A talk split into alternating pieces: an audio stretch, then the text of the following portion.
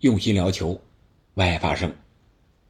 我想，无论是现场的八万八千九百六十六人，还是成千上万的熬夜或者早起看球的人，都值了。为什么呢？因为梅西带领阿根廷二比零战胜了墨西哥。梅西本场表现异常出色，一传一射，创造历史。而阿根廷呢，将继续他夺冠的目标。这里是喜马拉雅出品的《憨憨聊球》，我是憨憨。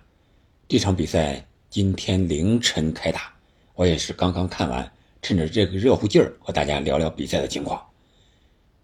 这场比赛双方踢的精彩不足，激烈有余，但是两个进球还可以，非常的精彩。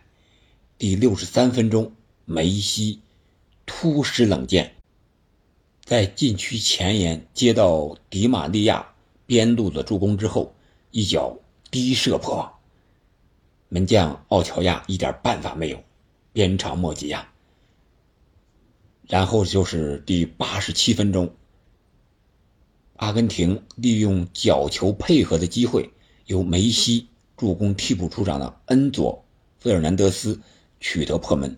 这个球也非常的漂亮，先是踩了一个单车，然后用右脚兜射球门的远角。取得了二比零的领先，同时也锁定了胜局。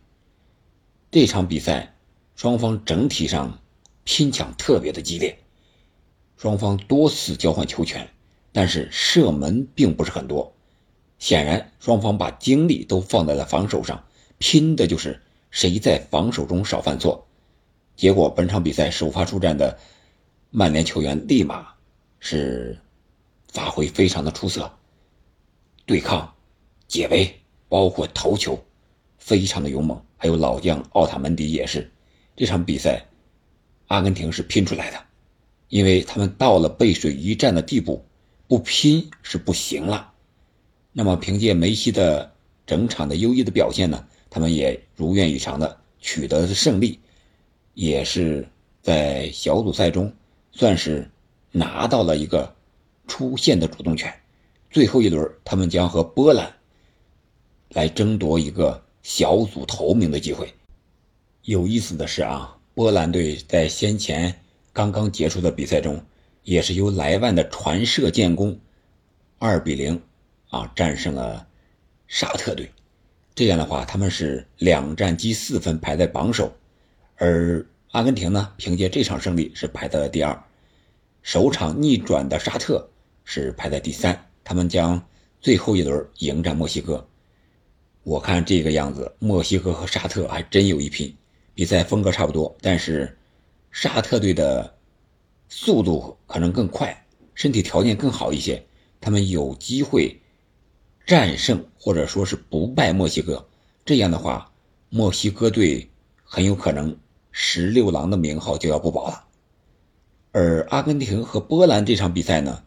我个人感觉，阿根廷个人的身体条件可能要差一些，特别是防高空球、防莱万这一点上，应该是特别的小心。如果阿根廷队还像这场比赛似的立足于防守，然后利用边路的突突破，再利用梅西的个人能力的灵光一现，应该是有机会拿下波兰的。毕竟，波兰的防守。